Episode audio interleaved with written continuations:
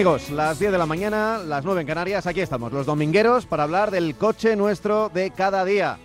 Te habla Pablo Juan Arena al micrófono y a mi lado, radiofónicamente hablando como siempre, Francis Fernández. Hola Francis, muy buenas. Hola, buenos días, Pablo. ¿Cómo ¿Qué tal, estás? ¿Qué tal la semana? Bien, la semana bien, bien. eh, ya con toda la pauta, con los, los- la, la- la vacuna completa, esperando a que, como dicen que son 15 días o un poquito más lo que empiezan a hacer efecto.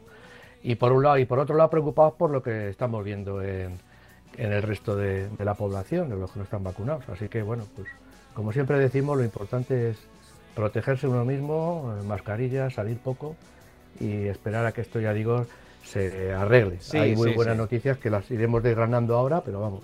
Y, y- y es, es complicado, es complicado y, y- y lo sé, porque claro, llegan las buenas temperaturas, llega el verano, Claro. estamos ya a mitad de- del mes de julio y enseguida llega agosto, que tiene pinta que va a ser todavía un mes más vacacional que, que julio, como casi siempre, o como siempre.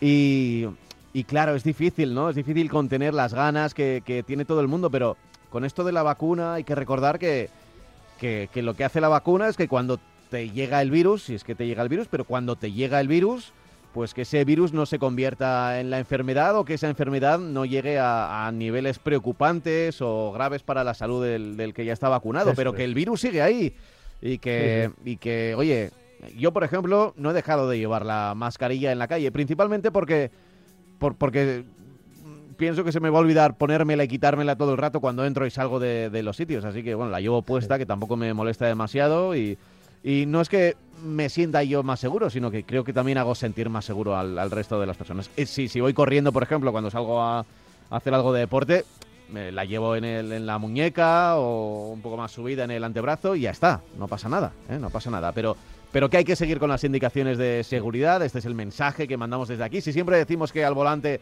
lo importante es la seguridad, pues ahora que estamos en plena pandemia y desde que empezó hace más de un año, pues también la seguridad. ¿eh? Siguiendo las indicaciones que nos dijeron en su momento cuando no conocíamos nada del virus y nos dijeron que nos encerráramos en casa.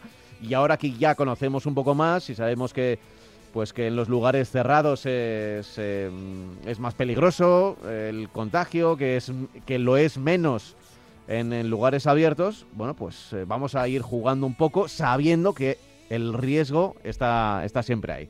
Bueno, dicho esto, eh, dicho esto, vamos a hablar ya del coche nuestro de cada día. Voy a recordar que tenemos un correo electrónico donde nos puedes enviar tus consultas, tus preguntas, tus sugerencias. Marcacoches arroba radiomarca.com marcacoches arroba radiomarca.com Ahí ya sabes que lo que tienes que hacer es, pues nada, enviarnos un correo electrónico y decirnos lo que se te pase por la cabeza de lo que vamos hablando, de alguna duda que tengas, una duda de compra, por ejemplo, que suelen ser correos muy, muy habituales. Y, nosotros vamos a intentar, sin ser un departamento postventa, ¿eh? pero vamos a intentar dar salida a la mayor cantidad de correos electrónicos, que son muchísimos. ¿eh? Y hay que agradecer que, que confiéis tanto en nosotros y, lamentablemente que, nosotros no podamos dar salida a todos los correos que, que no- que nos llegan ni dar respuesta a todos. Pero bueno, lo, intentamos, Francis. ¿eh? Ca- Cada año nos imponemos esa, esa norma.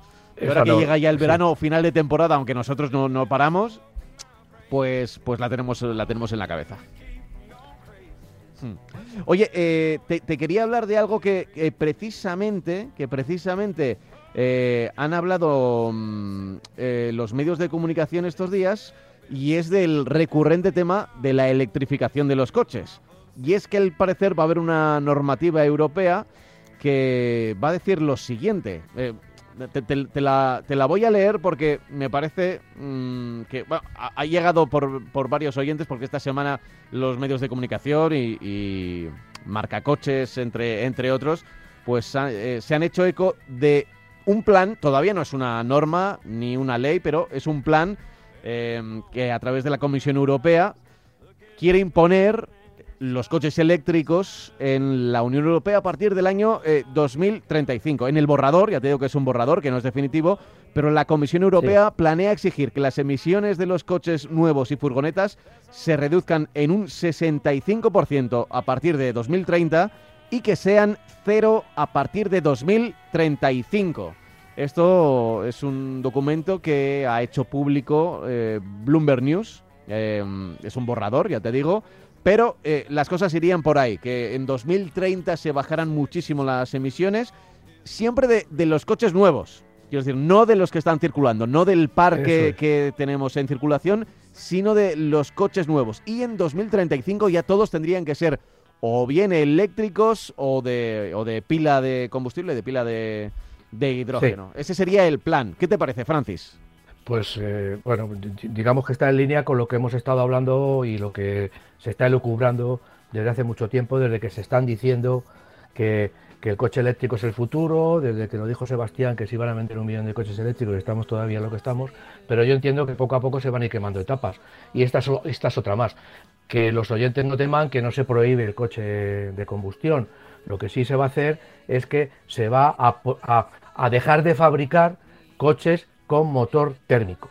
Esto, pues la lectura que tiene y el, futuro, por lo que se, se lee entre líneas, también va a incluir a los coches híbridos enchufables. Es decir, estamos hablando de que para el año se, van, se están reduciendo mucho las emisiones de CO2 año a año, porque lógicamente el coche eléctrico, el coche electrificado, el coche que tiene un motor eléctrico, está subiendo mucho y por lo tanto el nivel de CO2 está bajando, pero lo que se espera es que ya definitivamente en el año 2035 solo se puedan fabricar coches eh, eléctricos puros, que salgan de, la fábrica y que emitan cero, que tengan cero emisiones de CO2 porque no tienen un motor térmico, claramente. Eso es. Eh, esto se une a la noticia que ha habido eh, también hace unos días mm. de los planes, los PERTES. Los PERTES son unos planes estratégicos, que dicen las siglas, para la recuperación y transformación económica. Hay un PERTE específico para el coche eléctrico. Es un PERTE que está dotado con 4.295 eh, millones, de, millones de euros que van a, venir de fondos de la Unión Europea y que eh, eh, contemplan también que haya hasta 19.000 millones de inversiones privadas de todos los, los, fabricantes de vehículos, de los fabricantes de baterías, de, los, de, de todos de los fabricantes y de, postes de, toma de corriente, en fin, que haya una inversión de la industria privada, de, los privados, de hasta 19.000 eh, millones. ¿Esto ¿qué, es lo que busca? Busca promover, y como lo dice el texto, impulsar la automoción eléctrica, la fabricación de vehículos eh, eléctricos, de componentes, de pilas y de sistemas de recarga, de baterías, están hablando. Bueno, eh, también incluye lo de la pila de combustible de, hidrógeno, efectivamente. Bueno, eh, con esto, pues bueno, las previsiones son previsiones, porque se espera generar entre 64.000 y 141.000 empleos. Se, se, tiene previsto la instalación de entre 80.000 y 110.000 puntos de recarga, estoy hablando en España, y la previsión es alcanzar en el año 2023 hasta 250.000 vehículos eléctricos. Esto yo creo que es que se vendan en España hasta 250.000 eh, vehículos eh, eléctricos. Eh, yo creo que, esto también lo dice el texto, lo que pretende, no sabemos, yo, yo por lo menos no lo sé cómo lo van a hacer, ellos supongo que tendrán alguna idea, se espera que se produzca un giro importante, un cambio muy importante en lo que es la, la, concienciación que tenemos del coche eléctrico.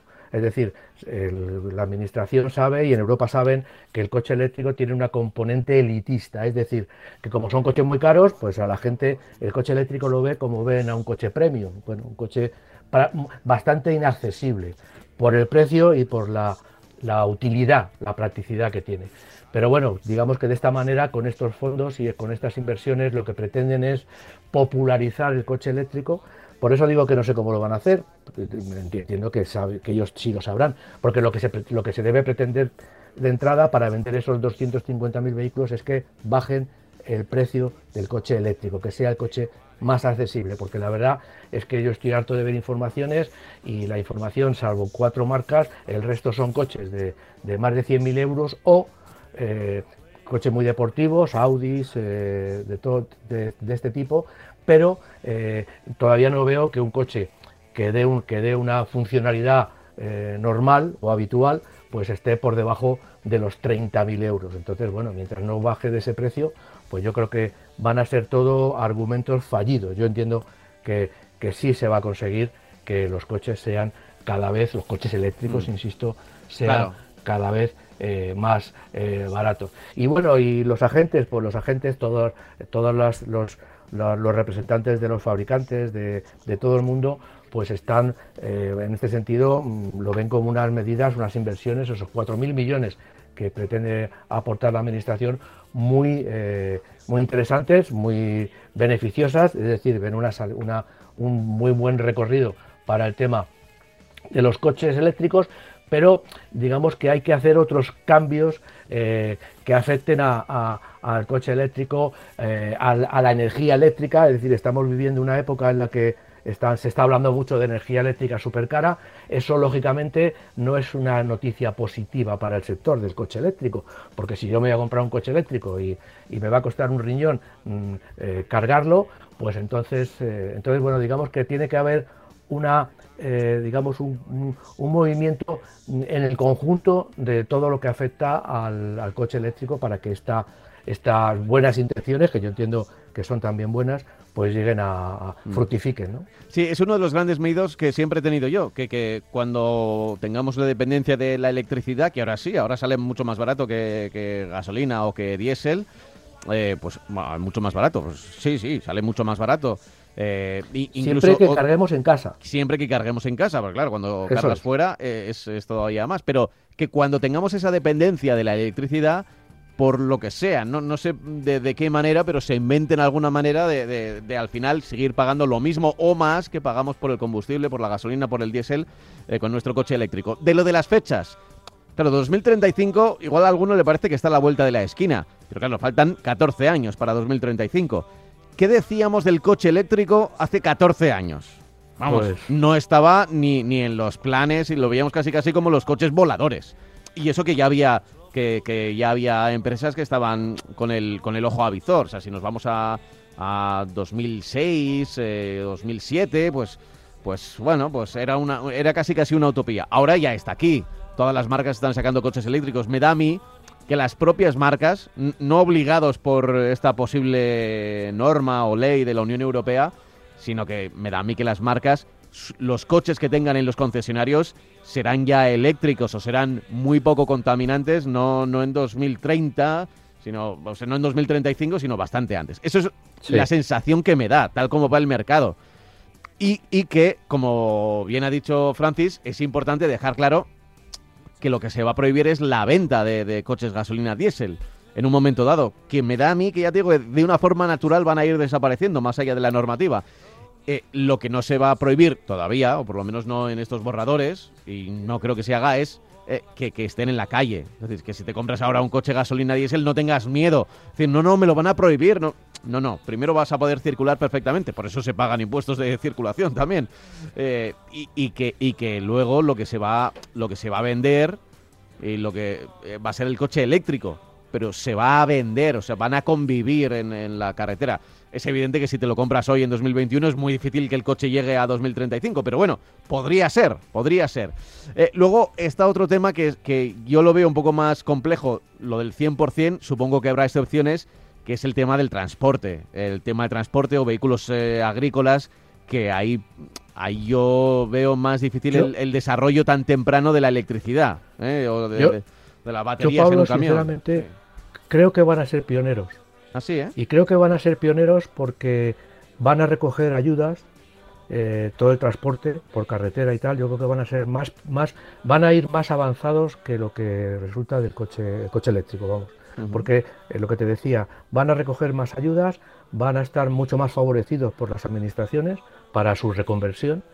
Y, lógicamente también es, forma parte de su, negocio. Es decir, eh, volviendo al tema que tú hablabas antes, lógicamente, las administraciones ponen unos límites, pero siempre, siempre, siempre las marcas de coche, la industria que está involucrada, hace los deberes antes, porque lógicamente es un negocio. O sea, y ese negocio no pueden llegar a 2035 sin coches que vender, no pueden llegar a 2035 sin producto que ya el público lo conozca y que sea un, y que y que compita con el resto, porque el resto lógicamente esto es una carrera en la que todas las marcas, por decirlo de alguna manera, se empujan unas a otras. Una marca saca una cosa y yo tengo que adelantarme a ella. Por lo tanto, ya digo que sí, tienes toda la razón en que se va a adelantar eh, bastante en el tiempo. Es como, por ejemplo, con lo que hemos estado viviendo con el tema de, las, de toda la normativa euro, eh, que limitaba el nivel de contaminación, el nivel de emisiones de todos los vehículos. Todas las marcas siempre se han adelantado, lógicamente, en meses y si no en años o en algún año, a, vender y a producir ya coches que cumplan normativas que iban a venir en un futuro, 12 meses, 18 eh, meses porque les va en ello su negocio. Entonces, en este caso yo entiendo que, que esos 4.000 millones que se iban a, que va a invertir la administración llegados de Europa y esos 19.000 millones que se calcula que las marcas, que toda la industria automovilística, eh, eh, haciendo, eh, montando fábricas de baterías, en fin, todo lo que trae consigo que tengamos pósters en, la calle. Pues todo esto lógicamente va a dinamizar muchísimo el coche eléctrico y va a ser, pues eso, estamos en una fase quizá demasiado, eh, con, poco, con muy poca aceleración, pero yo creo que en, estos seis meses que quedan de, de año y en el año que viene las cosas van a cambiar radicalmente y no vamos a tener que llegar al 2035 para ver estos cambios. Eso es. Eh, ahí en este caso creo que la normativa, otras veces la Unión Europea va por delante, por ejemplo en temas de seguridad. Eh, eh, sí que ha habido unas obligaciones muy claras y las marcas han tenido que adaptarse y algunas han llegado justitas a, pero, pero al final siempre han llegado, ¿no? Yo creo que es un, es un margen de mínimos de cumplir y lo que sí que nos puede servir es un poco para, para hacernos a la idea de, de cuándo tendremos un parque, un parque completamente eléctrico, ¿eh? que será, ya te digo, pues en la década de los 30 de este siglo. Eh, ya veremos si estamos por aquí o no, Francis. Bueno, ya, veremos. Exactamente. Eh, ya veremos. Largo, largo me lo fiáis, pero bueno. lo, iremos contando semana a semana. Eso, tenlo, eso, eso, dalo por hecho. Oye, ¿te parece que lea algún correo electrónico? sí, sí, por supuesto. ¿Sí? ¿Alguno que nos ha llegado? Mira, dice, dice uno, mm, Rafael, eh, desde Guadalajara. Buenos días, mi hermano se ha comprado un Mercedes 220 eh, clase C. Tengo entendido que Mercedes monta motores Renault en algunos de sus modelos. ¿Me podría explicar este asunto bien? Si en este caso mi hermano lleva motor Mercedes o Renault en su coche. Gracias. A ver, yo no sé si justo este modelo, el clase C, pero, bueno, sí, eh, ya lo, hemos hablado. Que muchas veces levantabas ahí el capó del Mercedes y había mucha gente que se quejaba de que de repente veía el logotipo de Renault, ¿no? Yo, yo sinceramente eh, no creo que la clase C lleve ningún motor Renault. Mm. Por las, y primero porque había ah, está habiendo algunos rumores, si no ya son certezas, que a mí no me han llegado, yo he oído rumores de que esta situación de vender motores de, motores Renault en Mercedes iba a pasar, iba a dejar de, ser. Pero siempre se han montado en los coches pequeños, en la clase A y no sé si en la clase B de, Mercedes.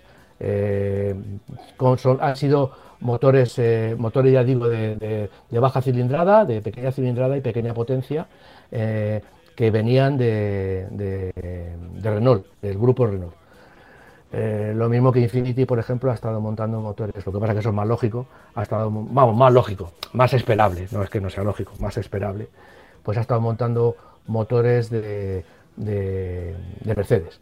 Pero bueno, sí, concretamente ya digo, la clase A y la clase B sí ha montado motores de, Renault. La clase C ha cambiado eh, ahora mismo, lleva, lleva ya muy poquito tiempo en el mercado. Estoy intentando entrar, vamos a ver, papá, Aquí la berlina de, eh, no, la berlina de del 180, por ejemplo, llevará motor, eh, si son motores ya básicamente de, Mercedes. Sea, yo creo que, que, mm, se ha vivido esto, la gente ha tenido mucho mucho miedo a este problema, a este problema, perdón, a este tema. No, yo creo que no, que no ha habido, mm, no ha habido ningún problema. Bueno, eh, eh, yo creo que cuando hay una, una, una sociedad que se monta entre fabricantes para compartir recursos, pues bueno, pues unos, que tú que me das y yo que te puedo que te puedo facilitar, ¿no? Y en este caso, bueno, pues pues eh, las marcas han estado eh, compartiendo mecánicas por abajo y mecánicas por arriba, y unos venían de uno y otros venían de la otra marca. Yo creo que no ha habido ningún problema. Lo que sí sé es que yo no sé si por, por el tema este de marketing, pues han considerado que estas, esta, el montar motores de Renault en Mercedes pues les ha perjudicado y por un problema, ya digo, de, marketing, o sea, por un problema de imagen. Y yo creo que he oído por ahí que iban a dejarlo. Lo que pasa que, bueno, cajas de cambio y otros elementos, yo creo que sí se van a seguir compartiendo. Tiene toda la pinta, tiene toda la pinta. Eh, bueno, eh, al final te vas a encontrar el, por dentro van, van, a ser, yo creo que vamos hacia un camino en el que los coches van a ser muy parecidos, incluso de marcas tan dispares como, como Renault y Mercedes, porque igual puedes pensar que, que dentro de un Volkswagen Golf eh, pues te encuentras un Seat León y al revés, ¿no? Y, es, verdad porque Es, el mismo grupo, pero claro, Renault y Mercedes eh, es cierto que llaman más la atención porque incluso hay, hay un escalón ahí muy evidente de, de marca premium, ¿no? Todas las marcas han estado compartiendo. Eh, Ford ha estado montando motores de PSA diésel en fiestas y en, todos sus modelos. Me acuerdo hace, hace bastantes años cuando se lanzó el Mini, pues iba con motores de Chrysler. Es decir, eh, eh, ha habido mm, y, va a seguir habiendo, o sea, porque con el tema del coche eléctrico, pues ahora mismo seguramente muchas marcas van a, unas desarrollarán los motores eléctricos y otras irán a empresas que tienen algo que ver con el automóvil, pero que no fabrican coches, que les van a comprar los motores. Es decir, que en este caso yo creo que, esa relación de, negocio, de relación yo te compro y, o te vendo, pues ha existido siempre en el mundo del automóvil y va a seguir existiendo. Luego, si hay tiempo, hablaríamos de un, de un coche nuevo Pelastra, que lo que hace es, eh, bueno, dicen que, luego lo diremos, que se, ven, que se fabrica en, en Rüsselsheim, en Alemania, pero en realidad la plataforma, los motores y todo no deja de ser un Citroën C4 o un Peugeot 308, porque para eso se juntan. Es que juntarse para seguir haciendo lo mismo, pues es absurdo. Yo no le doy tanta mucha importancia a eso, yo le doy más importancia al tema de, la calidad, de, otra serie de cosas que a compartir eh, determinados elementos tecnológicos. ¿no? Ya. Eh, voy a leer otro correo que dice, es, es, una queja, no contra nosotros, ¿eh? Dice, eh, la estafa de las ayudas y de los impuestos. Así se titula. Jolidana que empieza, está calentito. Está calentito, sí, está tilteado. Eh, buenos días, soy seguidor habitual del programa. Quería manifestaros mi indignación con la política industrial y de consumo de nuestras administraciones. Nos invitan a comprar coches eléctricos sin puntos de recarga al tiempo que anuncian planes de ayuda que luego no se pueden pedir. Y para colmo de la seguridad jurídica, el impuesto de quita y pon, que es el de matriculación del que hablamos la semana pasada. He cambiado mi vehículo con etiqueta C por uno eco, pero he tenido que desembolsar el impuesto de matriculación porque la norma no se iba a cambiar. Luego la administración se queja de las ventas, mientras yo me quejo del voy y vengo intermitente de estos gobernantes que demuestran que no saben por dónde van a nuestra costa. Un saludo desde Valencia y a seguir informando. Gracias, lo firma Javier. Pues, pues, pues, eh, yo. Toda la razón. Le, tengo, que dar la razón, porque claro, lo que no puede ser es que haya unos señores. es que a mí se me hubiera quedado cara tonto. Decir, bueno, me he comprado el coche en marzo y me están cobrando el impuesto de matriculación. Y ahora. Eh, a partir de ya me dicen que no, o sea, los coches son 800 euros más baratos y no me pagan, no me cobran el impuesto de matriculación. Bueno, pues sí, tiene toda la razón. ¿Qué pasa? Que es una medida eh, que, temporal. Eh, a partir de diciembre esto va a cambiar otra vez. No sabemos cómo, porque dicen que va a volver el impuesto de matriculación. No sabemos qué impuesto de matriculación va a llegar. Yo entiendo que, va, que van a dejar un poco las cosas como estaban. Pero en definitiva, pues tiene toda la razón el oyente. O sea, no se puede a unos que lo han comprado el coche en junio, resulta que les cobran, le ha costado 800 euros más barato que, que ahora. No por descuentos de fábrica ni del concesionario, sino porque el coche tiene menos impuestos. Pues sí, tiene toda la razón. Somos, estamos un poco en manos de uno. Yo no sé si la situación estará muy complicada, si será todo muy complicado. Yo entiendo que con el COVID, pues la verdad es que, eh, pero en este caso, pues los políticos brillantes, las administraciones brillantes son las que salen ahora, las que en momentos de, de problemas hacen las cosas bien no hacer las cosas bien cuando estamos recaudando lo que está y tenemos superávit, pues es muy fácil. El problema es hacer las cosas bien cuando tenemos que administrar Para eso se llama administración. Tenemos que administrar unos recursos que son limitados porque se, se cobran menos vamos, se, se, pagan menos impuestos porque hay menos consumo, se, se pagan menos impuestos en el automóvil porque se compra menos, en fin. Eh, para hacer las cosas, en época de bonanza yo administro lo que haga falta, ¿eh? En cambio, en épocas de, que faltan medios, pues oyes, ahí tienen que venir las personas brillantes, con carrera y que saben cómo hacer las cosas. Pero bueno, parece que en este país pues las cosas no, no van por ese camino. Ya, ya.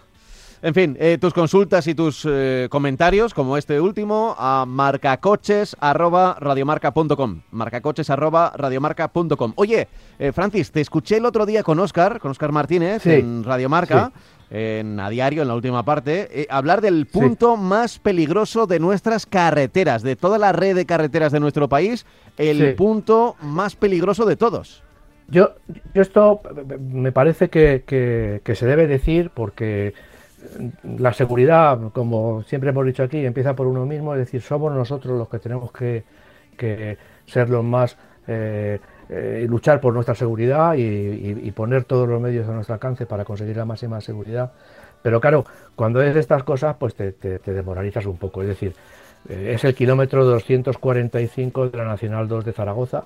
Es un punto kilométrico que supera en 626 veces la media de accidentes nacional. Yo en esto, vale, me parece muy bien que haya esa estadística, una estadística que a ver quién la rompe. La debe romper la administración, en este caso, pues alguien de fomento, yo no sé si esta carretera, supongo que sí, porque es una nacional, estará en manos de fomento y deberá ser fomento junto con la, la, la, vamos contra la Junta de Aragón la que tengan que decidir esto y hacerlo ya cambiar esto este, esta situación. Decir bueno pues vamos a tomar vamos a tomar medidas en este punto kilométrico. Yo no sé si habrán puesto 50.000 ralentizadores de, carretera o lo que sea, pero claro, cuando sale una estadística de este tipo, luego hay otro punto en el kilómetro 12 de la A55 en Mos, en Pontevedra, que ya ha sido corregido, se insiste, se, vamos, se, comunica, y luego el kilómetro 0 de la, de la A77 en Alicante y el kilómetro 1 en la autovía T11 de Tarragona. Estos puntos yo creo que deberían, vamos, a mí me parece, es bueno que se sepa, es bueno que se diga, pero yo creo que ya deberíamos decir, como en Mos, en Pontevedra, pues que ya forma parte de la historia de la historia de la, desgraciada historia del automóvil y las víctimas, ¿no? Pero bueno, ya digo que no me deja de, sorprender que un punto kilométrico que supera 626 veces dure cinco minutos más de lo que estamos hablando nosotros y no se pongan los medios para que este punto kilométrico, este, este, este problema que hay, pues desaparezca. Mm. Es, es, una cosa que ya digo, yo, yo no estoy en, en ningún, no he estado nunca en ninguna administración, ni sé cómo, funciona, mm, eh, pero yo creo que, no se puede, hay que ser más ágil y más, eh, decir, tomar decisiones más rápidas eh, y, decir, bueno, pues vamos a eliminar este punto. ¿no? Ya. desde luego, a ver, mm, al final todas las carreteras, por muy seguras que sean, van a tener un, punto, un punto negro, los puntos negros famosos ¿no? que, que se hicieron. Y es verdad que cuando que, que, cuando la casuística te dice que ahí están ocurriendo más accidentes de lo normal es porque algo pasa, ya sea por las... A, veces eh, no es tanto la carretera, a veces son unas condiciones de, de niebla o que, que, suele, que suele pasar. O, fíjate que es...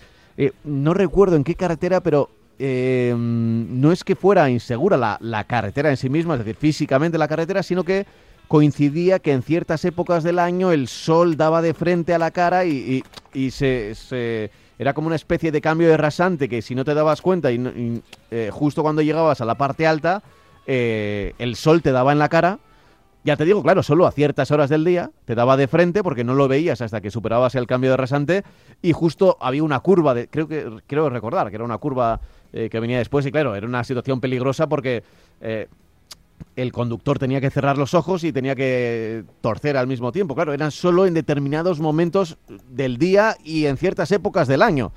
Y, pues, pues era un punto negro muy, muy concreto y, lo consiguieron de, pues, eh, a ver, es, complicado a veces, ¿no? Ese tipo de soluciones, ¿no? Porque hay que hacer casi una carretera nueva o, o marcar varios puntos, no, no sé con qué señales se puede, se puede marcar la, esa peligrosidad, ¿no? Pero pues se bajaba la velocidad directamente de, la vía. Pero, pero son cosas así complicadas. O sea, que a veces no es tan Yo- sencillo como decir, no, es que esta curva es demasiado cerrada. No, a veces eh, es Ya, más pero, complejo. pero lo que sí es verdad es que yo creo, yo creo que, que- que todos los responsables tienen la suficiente capacidad como para decidir lo que se puede hacer en cada momento, ¿no? Entonces, eh, yo estoy viendo en Google Views y no, no, no me parece que sea un tramo especialmente complicado, pero bueno, hay un- alguna vivienda cerca de la carretera. Bueno, eh, yo creo que, que no se puede llegar a que sea noticia una carretera, un punto concreto que supera 626 veces la media de accidente nacional. Es como si un paso a nivel, que lo hablamos también el otro día con Oscar, pues, pues es peligroso. Porque quítelo. No puede ser que se vayan acumulando los accidentes y no se haga nada. Habrá que hacer algo. Entonces, yo creo que, que cuando la, tecnología y tiene capacidad de hacer un auto, un, un tren, por pasar un tren de, de transporte por debajo del mar en el Canal de la Mancha, pues yo creo que quitar quitar los impedimentos que se tienen en una en un punto kilométrico en concreto de una carretera eh, como la Nacional 2, que tampoco creo que tenga mucho tráfico, porque todo el mundo va por la autovía, pues no creo que sea imposible. Ya, ya. Es cierto. Eh, a veces la casuística, cuando uno propone una carretera, a veces te encuentras con, con sorpresas, ¿no? En el- pues, eh, pues de repente eso, ¿no? Que hay una zona, un cambio de rasante donde una época del año el sol cuando se mete justo en el ocaso da Sí, de sí. frente, ese tipo de Sí. cosas. Pero, pero bueno, eh, eh, lo que sí que se puede decir, y esto lo, lo digo por experiencia, es que las carreteras españolas son eh, bastante seguras, bastante seguras. En relación, sobre todo, y con diferencia de, de portuguesas, por ejemplo. No, no- Bueno, me sí, quiero claro. meter con, con, Ya, ya, ya. con Portugal, pero es verdad que de repente yo eh, hay, hay curvas que aquí siempre hay un mínimo de arco para la curva para que sea segura, que de Sí. repente llegas a Portugal en una autovía y de repente dices, pero esta curva, y es una curva que te, te la colocan ahí y ya está. En, eh, en Italia eh, también hay carreteras que son muy seguras, como las autopistas que van de norte a sur, pero luego en otras carreteras Sí, sí, eh, no, son, razón. no son tanto. Las líneas, por ejemplo, una de las cosas que llama la atención a los, a los conductores eh, extranjeros que llegan a nuestro país es que les llama la atención lo marcadas que están las líneas. O sea, las líneas que di- dividen los, los carriles, que son pues la- las líneas blancas de toda la vida. Claro, para nosotros son de toda la vida. Pero igual un conductor de Estados Unidos, las autovías de Estados Unidos, no, es- además que tienen ese color marro- marronáceo, Sí.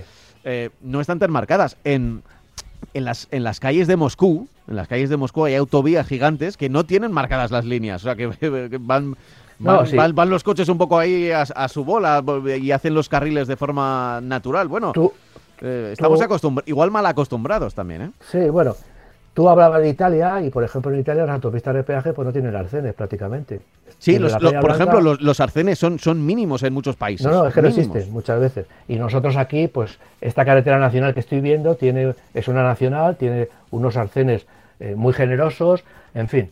Sí, sí, efectivamente, sí, tienes razón, que, que lógicamente, pero también tenemos que, bueno, eh, luchar porque estos, sobre todo estos puntos en los que suben los accidentes y parece que nadie, a nadie le importa, ¿no? Yo creo que, que esto, eh, un punto negro no, no se soluciona poniendo un cartel, un punto negro se soluciona quitándolo. Y yo creo que es una inversión que a la larga a la administración le va a proporcionar eh, beneficios y por supuesto a la sociedad.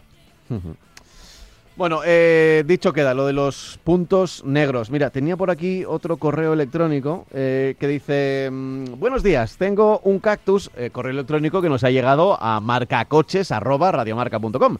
Eh, Sí. Dice, buenos días, tengo un cactus del 2014, gasolina de 82 caballos. Dice, no Sí. tiene testigo de agua y ¿cómo sé que se calienta? ¿Cómo sé que se calienta? Pregunta. También les, quiero, Bueno. también les quiero consultar cuál es el motivo de que cuando subes una cuesta pierde un 30%, dice ¿Oyes? textualmente. Sí, sí, te escucho, te escucho. Eh, Vale, es, vale, vale, perfecto. e- es una lástima, dice. Muchas gracias. Eh, Julián desde Salamanca. ¿Qué le podemos decir a, a Julián? Bueno, vamos a ver. El coche primero llevará un testigo. Eh, los coches modernos, para, para su tranquilidad, se calientan bastante poco. Los coches nuevos, los coches modernos, eh, sobre todo si son nuevos, se calientan muy poco. Sí, que no es como antes. Oye, yo, yo recuerdo que, que mi padre, eh, cuando íbamos de vacaciones, y claro, eran días de calor, de Sí. agosto y demás, claro, iba- iba mirando el tema de la temperatura de- del agua. Era uno de los indicadores que había que tener cuidado porque si. ¿Qué si- coche tenía? Pues, estoy hablando de cuando yo era muy pequeño, el SEAT 127, o sea, era un coche... Ah, era un 27. No, Sí. ¿sabes por qué te lo pregunto? ¿Por Porque antes los coches llevaban el motor detrás y el radiador atrás. Tú imagínate, vamos, eh, eran así, pero Claro, claro, ¿cómo no, se este- puede este- ocurrir? Este ya iba adelante, este iba adelante. Claro, claro. Por eso te digo que qué coche era. Y bueno, y se iban y, y también se calentaban. Bueno, eh, ahora mismo no hay casi problemas. Yo, eh, los coches que se tienen, pues, pues cuando la aguja, cuando tiene aguja, tiene un indicador de temperatura. que es verdad que ya no aparece en todos los coches. Será porque no, No, no, no, evidentemente no, no, es hay obligatorio. coches que ya no lo llevan. Mm.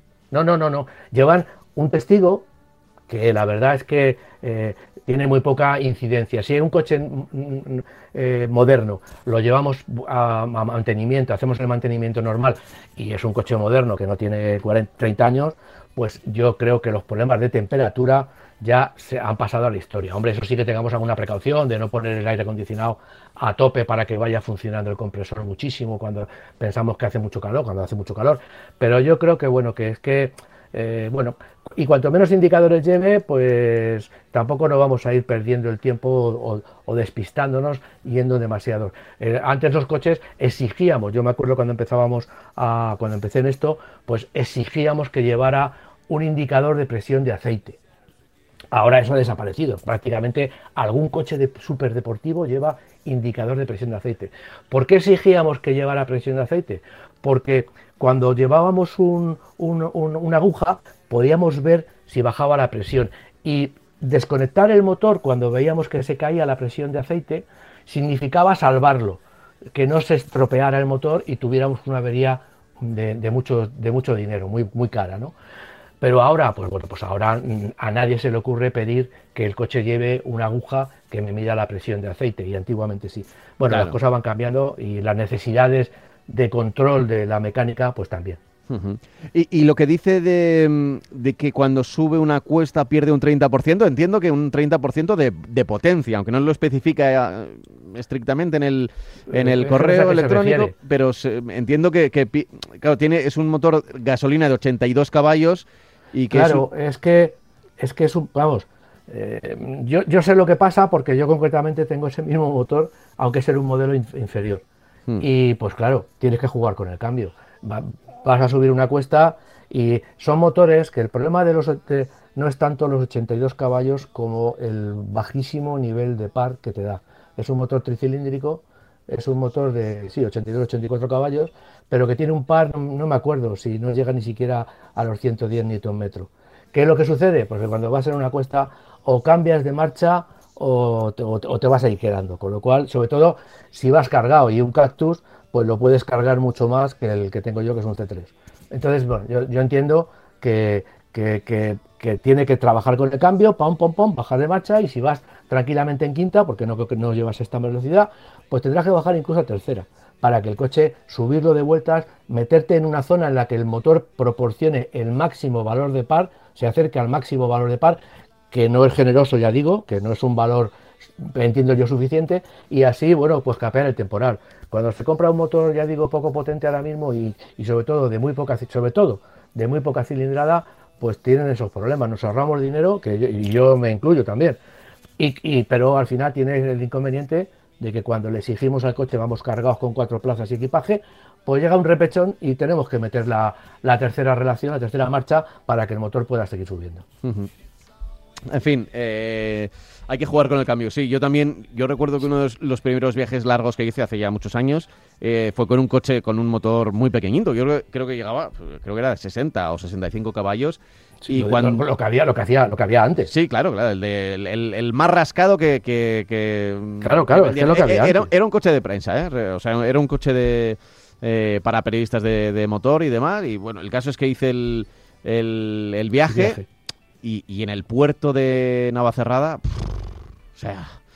Tuve, tuve que bajar, Claro. claro, yo no estaba acostumbrado, tu- tu- tuve que mm, bajaba casi, no sé, no recuerdo si bajaba a primera, pero, pero que simplemente es para, O sea, pero, pero casi, porque se, se me veía que Sí, el sí, coche sí. Se, se paraba, se, Claro, y, los camiones me adelantaban.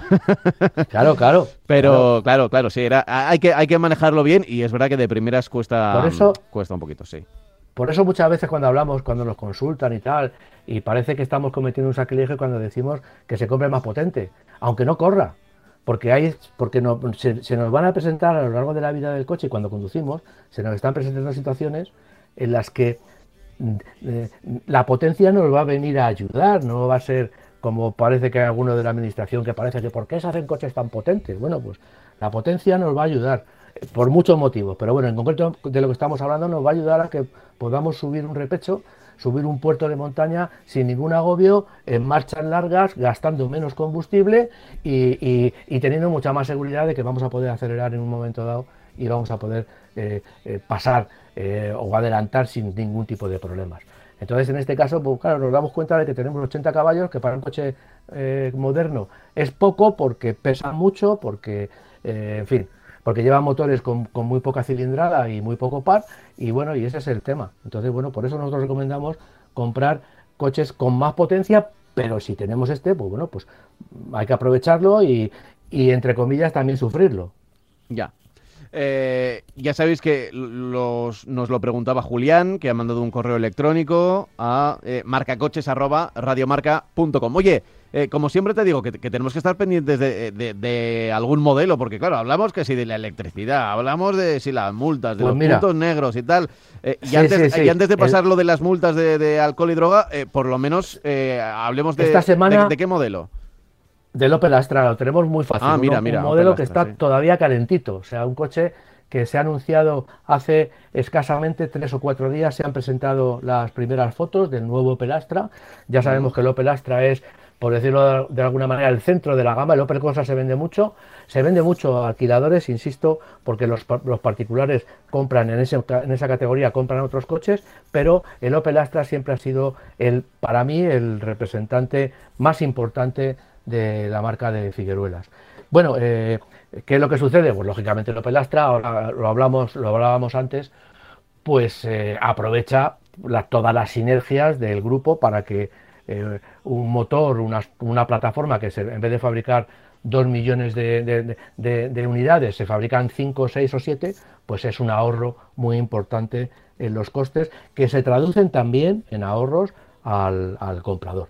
Es una nueva generación completamente nueva, es totalmente eh, diferente a la anterior. El anterior venía de un diseño de Opel, eh, de, la marca Opel, de, cuando pertenecía a General Motors y ahora es un coche que, cambia totalmente, no hay un tornillo igual. Eh, tiene un estilo muy parecido, sobre todo en el frontal, al que ya hemos visto en el nuevo Opel Mocha. han cambiado, Opel ha cambiado totalmente la, calandra delantera, es una calandra muy larga que casi llega de extremo a extremo de la parte delantera. Es una calandra que tiene también muchas reminiscencias a los coches eléctricos porque tiene es una rejilla bastante cerrada en, muchos, en muchos sitios y bueno, es un, es un estilo que a mí por lo menos el nuevo Pelastra me ha, me, ha gustado cuando he visto dos o tres fotos y me ha gustado bastante lo que es estéticamente. Es un cambio que yo creo que, que, significa mucho a la marca y significa mucho al vehículo, a un vehículo que es la vertiente más práctica del coche. Va a haber una, una carrocería de cinco puertas como estamos acostumbrados y también una versión Station Wagon. Es un poco el reflejo de lo que le está pasando al Peugeot 308, porque tanto el Peugeot 308 como el C4 y, es, y ahora este Opel Astra eh, tienen la misma plataforma. Es un coche que mide 4.374 milímetros de longitud con una distancia entre ejes de 2.675 milímetros. Es la misma que la que tiene el Peugeot 308. Esta distancia entre ejes es 13 milímetros más de la que tenía el anterior Opel Astra. Eh, la longitud prácticamente es la misma, es, idéntica a la, del anterior y tiene 1860 milímetros de anchura. Es un coche pues ancho. Su maletero se va hasta los 422 litros, 30 más que el anterior, gracias en parte a ese aumento importante de distancia entre ejes que ha permitido aprovechar, distribuir esa distancia entre ejes tanto en las ruedas traseras como en el maletero. Eh, es un coche que, bueno, se anuncia, en la nota de prensa me ha, me, ha, llamado la atención porque siguen con esa, con, como siguen Opel con la publicidad hablando de tecnología alemana. Bueno, pues vale, eh, si lo queréis decir así, pues porque en el comunicado de prensa hablan de que es un coche desarrollado en Rosenheim, en, las, en el centro de diseño de, de, Opel. Bueno, pues seguramente es así, que está desarrollado, lo que pasa que, claro, lo han desarrollado sabiendo que van a poder contar con elementos que son elementos del grupo Stellantis, como no podía ser de otra manera.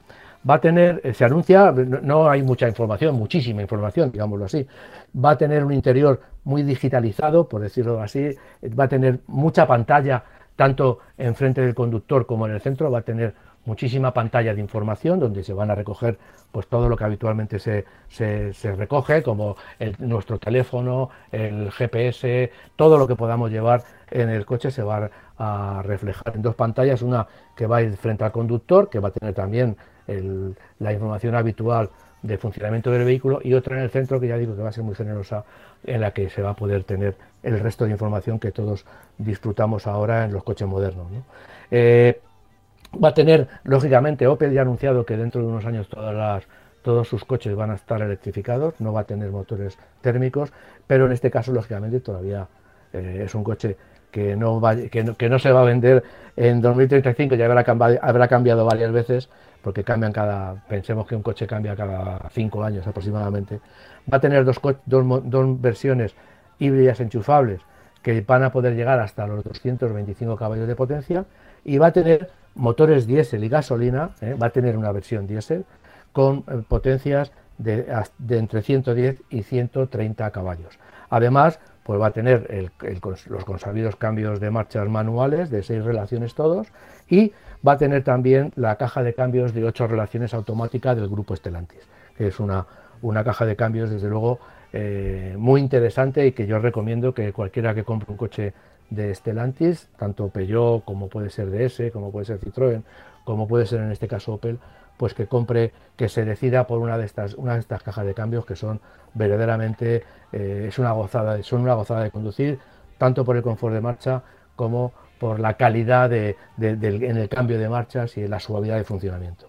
Y luego, bueno, pues únicamente la marca le ha puesto fecha de inicio de comercialización a 2022. Por eso no hay de momento mucha información de motores, ni tampoco, por supuesto, que muy pronto, ninguna información de precios. Pero bueno, eh, está ahí y además es el... Es uno de los coches que nos ha acompañado tantas veces, ¿verdad? Eh, y, que, y, sobre todo que había ganas de, ver el... No sé si es el primer eh, gran modelo, creo que no, pero después de que Opel llegara al grupo Stellantis, ¿no? O sea, a ver cómo, cómo iba eh, un poco, porque fue cuando fue la fusión o la absorción o la compra, hace dos, tres años. el modelo, yo creo que es en, en, Moca sí ha sido coches eh, que se hayan lanzado ya, pero yo sinceramente creo que desde que Opel está en el grupo Stellantis, desde que, fue adquirida por, por PSA y formaron entre todos eh, el grupo Stellantis con la unión también de Fiat y Chrysler, de, de, FCA, del grupo FCA, yo creo que es uno de los modelos más, el modelo más importante de Opel que se ha lanzado. Sí, sí, sí. Porque, mi punto de vista. Porque, eh, como lo decimos siempre, lanzar un coche no, no, no se tarda un día, ni, ni un día, ni un mes, ni un año. O sea, es, un, es una inercia eh, bastante importante. Y probablemente los proyectos que ya estaban abiertos en, en Opel cuando pasó a formar parte de, de Stellantis pues ya no se podían parar, claro. Y entonces claro, pues, pues eh, eran más Opel que Stellantis, eran más, digamos, de la antigua Opel que de Stellantis. Pero me da a mí que este coche ya en concreto eh, ya va a tener mucho de, la configuración de la empresa, como has dicho tú, en el cambio automático, por ejemplo, se nota que, ya es el del grupo, en, todo, ¿no? Pero que hay detalles que ya dice que, que tiene un sello completamente 100% Stellantis. Tú fíjate, tú has comentado antes de lo de lo de que, lleva mucho tiempo de lanzar un vehículo. Cuando una marca lanza un vehículo, eh, este coche, este coche concretamente, que se va a lanzar en 2022, es un coche que ya para los departamentos de diseño y desarrollo tecnológico de la marca, en este caso del grupo, ya es un coche viejo. Es decir, todos los ingenieros de desarrollo de Opel en Russelheim están ya con la nueva generación, trabajando en la nueva generación. Y todavía le faltan alrededor de seis meses al nuevo Pedastra para que llegue al mercado. Así trabajan las marcas. Claro. Las marcas están trabajando a más de cinco años. a mí me recuerda un poco, no es lo mismo, ¿eh? pero para que la gente lo entienda, a las películas. Cuando, cuando un ah, actor. Cuando un actor va a promocionar, imagínate en El Hormiguero, ¿no? Típico programa donde un, actor va a promocionar una película. Claro, ese actor en ese momento igual ya, ya ha rodado otras dos películas después de haber rodado esa que se va a estrenar ahí. O sea, tiene, tiene, a veces se nota que tiene que hacer memoria porque igual el rodaje fue hace más de un año y de pronto llega la, la, entrevista llega justo el día del estreno, pero claro, de postproducción, de búsqueda de fecha de, cartelera, pues pasan muchos meses, más de un año o a veces dos y de, y de pronto está ahí el actor presentando la película y ya ha rodado otras dos y, se tiene que, centrar un poco, ¿no? Pues así pasa con los recordar un poco. Así pasa con los coches. Al actor le tiene... Sí, sí, eso es. Al actor le tienen que recordar las anécdotas del rodaje y de dónde lo han rodado y tal. Seguramente le tienen que poner al día para que diga, oye, es que no es la película esta que están rodando ahora, que es la anterior. Claro, claro, claro. En fin. Eh, fíjate, está sonando ya la sintonía de despedida pero mm, tendremos todavía dos, tres minutos para, para hablar, por lo menos aunque sea escuetamente, que creo que también es importante, de, algo que me habías dicho que querías eh, contar, que es lo de las multas por conducir con, alcohol y drogas. Bueno, eso... ¿Te acuerdas cuando hablamos del cinturón de seguridad que parece que, no puede ser verdad que la gente siga sin llevar el cinturón y siga teniendo problemas cuando tiene un accidente? Bueno, mm. pues esto pasa lo mismo. Que la, que la Guardia Civil y los ayuntamientos se pongan 450 multas diarias porque los conductores vayan con exceso de alcohol o, drogados, a mí me parece que es para hacérnoslo ver. Es decir, yo a mí eh, eh, hemos hablado de la administración, bueno, pues esto es gravísimo, porque depende de nosotros, no podemos conducir con alcohol, bebiendo alcohol, ni podemos ir eh, habiendo consumido sustancias estupefacientes. Yo la verdad es que se me, se me ponen los ojos como platos, que todavía la gente no tenga conciencia del daño que se hace. No el que puede hacer, sino el que hace, el que, el que se está haciendo en esta sociedad por conducir eh, bajo los efectos, sobre todo bajo los efectos del alcohol. Hmm. Eh, fíjate que si empezábamos el programa recordando que hay que tener precaución con, el tema de la pandemia, que hay que seguir teniendo precaución, a pesar de que estamos ya de fechas veraniegas, o sea, pues podemos terminar eh, recordando que en efecto, o sea, no son compatibles. Si estamos en, fiestas, en noches que se alargan más de lo debido, conducir y el alcohol y por supuesto las drogas no son compatibles, no son compatibles. Más allá de que, eh, o sea, ni siquiera eh, yo soy de los que creo que evidentemente las drogas no y el alcohol lo justo, incluso si no tienes que, conducir. Pero si encima tienes que estar al volante, eh, eres el responsable no solo de los que van a tu lado, puedes ir solo, sino de la gente que te rodea desde luego, prohibidísimo. Así que, en fin, si, tienes esa idea o por lo menos eh, esto sirve para que llegue un flash en un momento determinado y digas, no me puedo subir al coche a conducir, pues que, sirva. Yo, creo que, hemos llegado al punto en el que no se puede consentir. Es decir, yo hemos llegado al punto en, en España en el que debemos bajar el nivel de alcohol a cero, como, están, como han hecho en otros países. Si has bebido alcohol no puedes conducir, aunque te hayas mojado la boca. Es decir, con eso digo que los, controles que se meten mucho con la velocidad y con todo, que también, pero el control de alcohol debe eh, hacerse de una manera muchísimo más rigurosa. No, cuando se prueba el alcohol, como pasa en Noruega, en Suecia, cero. Alcohol en sangre, cero. Punto. y o se hace así o vamos a seguir poniéndole paños calientes al problema. Pues sí, en fin, dicho queda. Ojalá llegue el mensaje. Nosotros acabamos ya, pero eh, seguimos hablando de motor. Ahora llega la programación habitual de Radiomarca. Llega por aquí eh, marcador eh, competición, marca coches, marca coches competición. Y, creo que de hecho vamos a hablar de lo que ocurrió ayer en Silverstone y el tema de la clasificación al sprint. Así que si quieres, no desconectes. Nosotros siempre con el motor volvemos aquí el próximo domingo. Hasta entonces, Francis. Venga, muchas gracias, Pablo.